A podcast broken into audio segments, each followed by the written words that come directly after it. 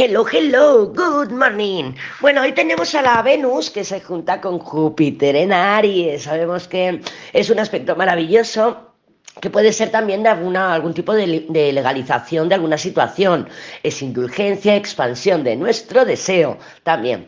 Pero cuidado, porque Júpiter está muy cerquita de Quirón y Venus también, porque el próximo día 3, creo en un par de días, Venus va a estar en conjunción con Quirón.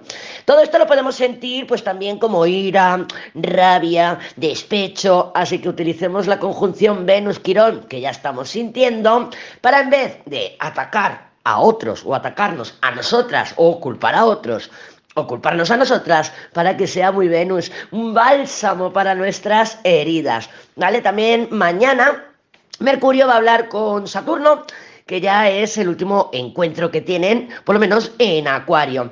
Y está relacionado con más o menos la mitad de febrero, cuando el Sol se encontró con Saturno, y es muy positivo para firmar contratos. Recuerda que todo lo que es con Saturno en este caso Mercurio, que son las palabras, nuestra mente, nuestros pensamientos, eh, pero bueno, que podemos firmar algún contrato y va a ser a largo plazo. Todo lo que es con Saturno se lleva a largo plazo.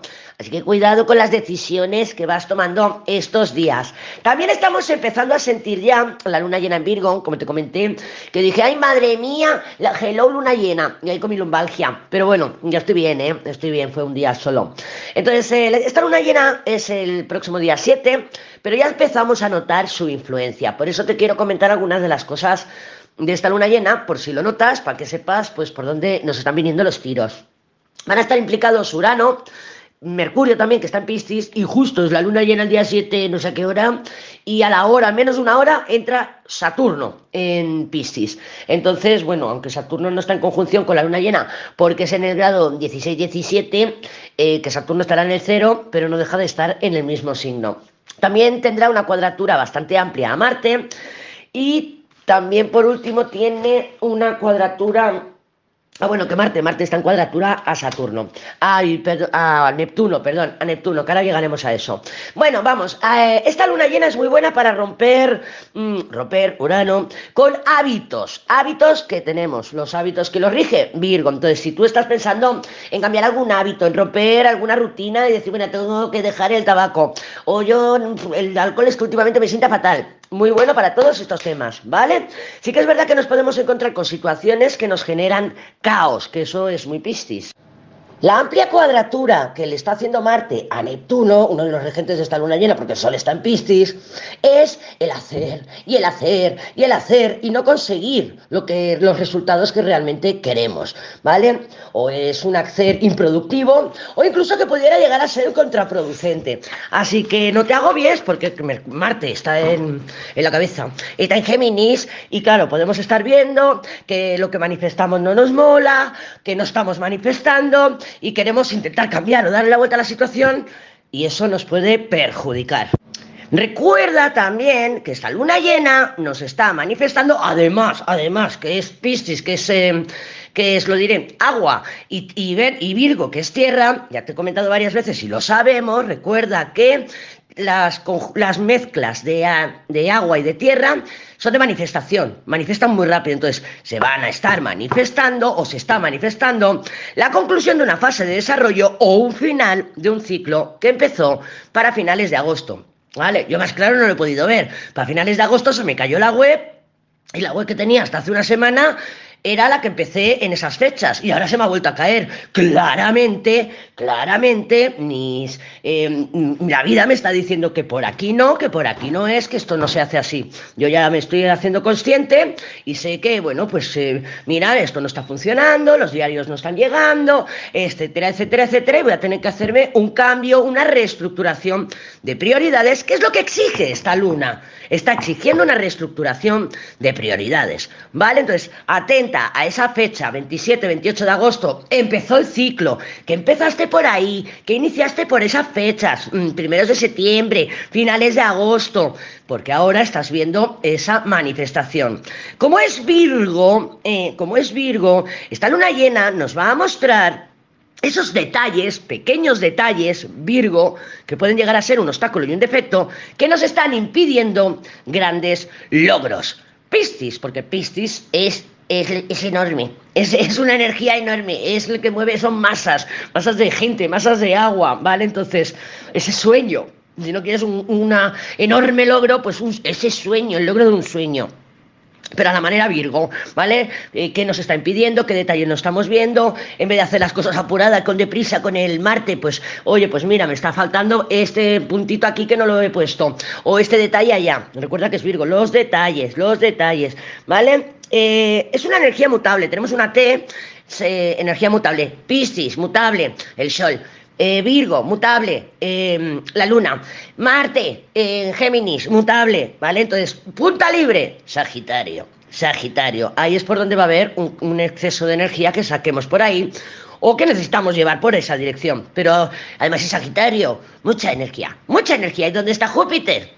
Tenemos en Aries. Bueno, eh, en estos días podemos encontrarnos con nebulosidad mental, con muchas dudas, incertidumbre, no sabemos a dónde ir, pero ya se aclarará, ¿vale? Ten un poquito de paciencia.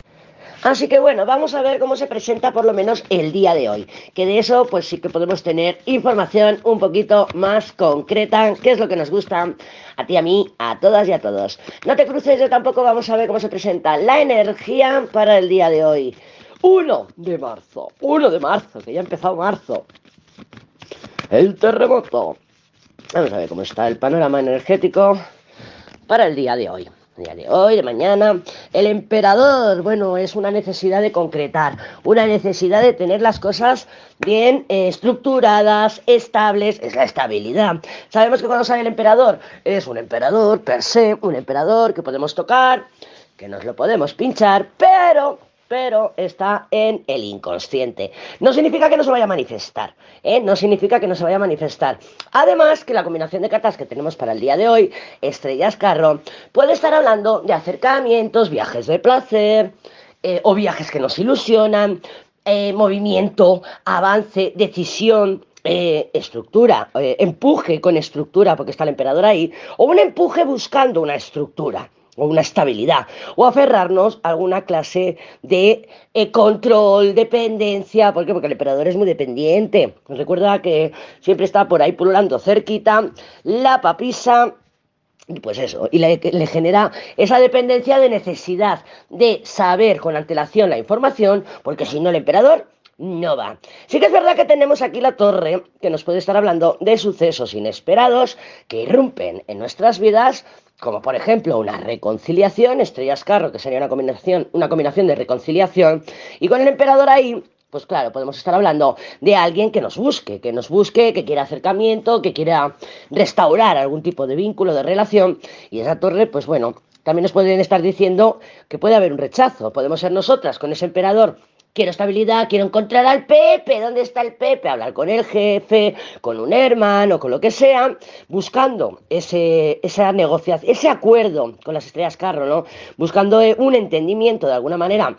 O, o, intentando invadir al otro para salirnos con la nuestra y con la torre nos llevemos un rechazo, ¿vale? Porque esta torre puede indicar también el rechazo de ese carro o el rechazo del emperador o que nos encontremos con un fracaso en nuestros planes, ¿vale? Este emperador debajo tiene la luna, así que también pues tengamos un poquito eso en cuenta, que, mm, que en realidad estoy buscando esa estructura, esa estabilidad, lo que estoy buscando, o es mantenerme en el mismo en el mismo sitio, en el mismo lugar, porque la luna nos puede generar un poquito de autoengaño, de difusión o de dispersión en lo que es los verdaderos motivos, es actuar por los motivos equivocados. Y a lo mejor pues no somos conscientes de ello. La luna rige todo nuestro inconsciente. ¿Vale? También, por supuesto, nos puede indicar que sí, que el tormento me ha rechazado, pero a lo mejor se estaba haciendo el interesante.